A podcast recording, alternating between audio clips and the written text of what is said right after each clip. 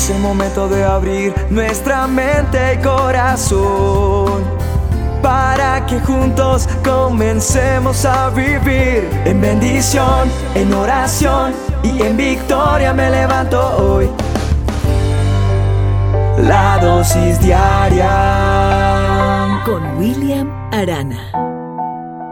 Tengo un cuadrito que me regalaron hace mucho tiempo y que me encantó su frase y por eso lo volví un lema en mi vida. Ese cuadrito dice, Señor Jesucristo, no hay nada que suceda hoy que tú y yo no podamos resolverlo juntos. No es que el cuadrito como tal tenga poder para hacer que las cosas se solucionen, sino que su contenido hace que yo piense y reaccione frente a esa frase, a ese lema que está allí escrito. Señor Jesucristo, no hay nada que tú y yo no podamos resolverlo juntos. El poder es de Dios, pero también está en mí el buscarlo, el tener tiempo con Él, en tener una relación con Dios. Cuando yo miro la palabra de Dios, me enseña que, que el Maestro Jesús de Nazaret hacía de la oración un hábito en su vida. Y si tú y yo tenemos ese buen hábito, podremos enfrentar muchas cosas. Ve a Mateo 26, del 36 al 46 y estudia lo que hay allí. La oración era ese hábito fundamental en la vida y en el ministerio de Cristo. Y él hizo de la oración algo imprescindible. Oraba al inicio de cada jornada, al finalizar la labor del día, siempre iba a su lugar favorito. Era el Getsemaní.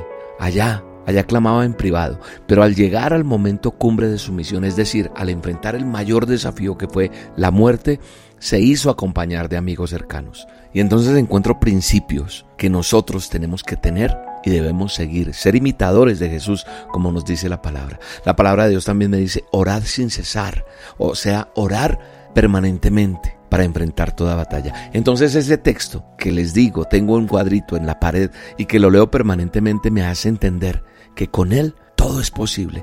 Y por eso dice, Señor Jesucristo, no hay nada que suceda hoy que tú y yo no podamos enfrentar, no podamos resolver. Uno de los principios que me enseña nuestro Señor Jesucristo es establecer ese lugar especial donde yo renueve mis fuerzas, donde busco yo dirección. Para Jesús era, repito, el Getsemaní, el monte del olivo.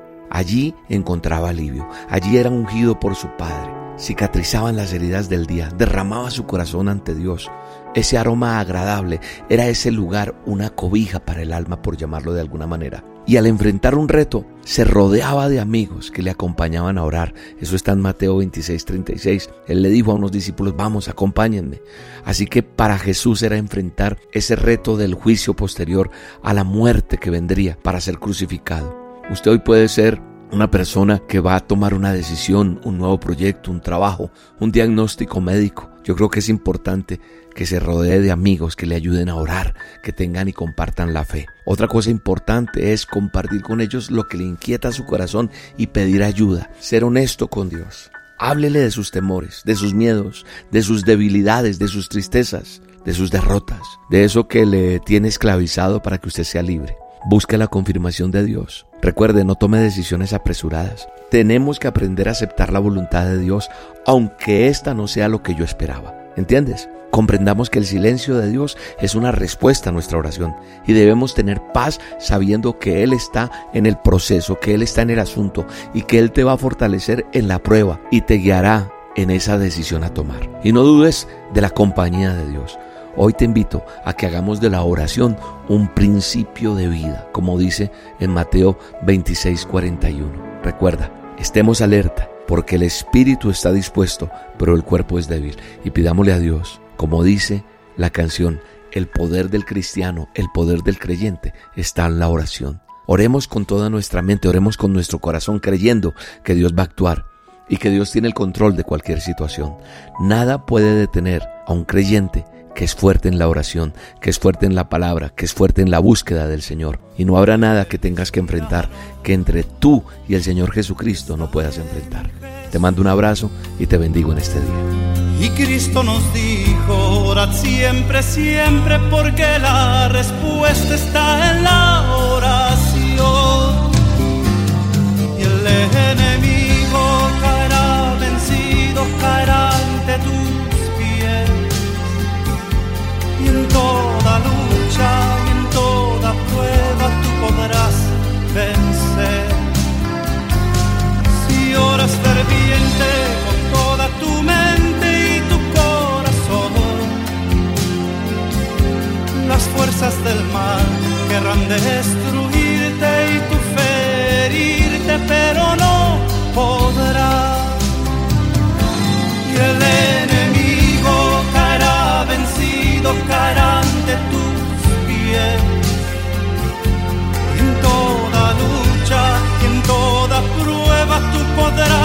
vencer. Si oras ferviente con toda tu mente y tu corazón, las fuerzas del mal querrán destruirte y tu ferirte, pero no podrá. La dosis diaria con William Arana.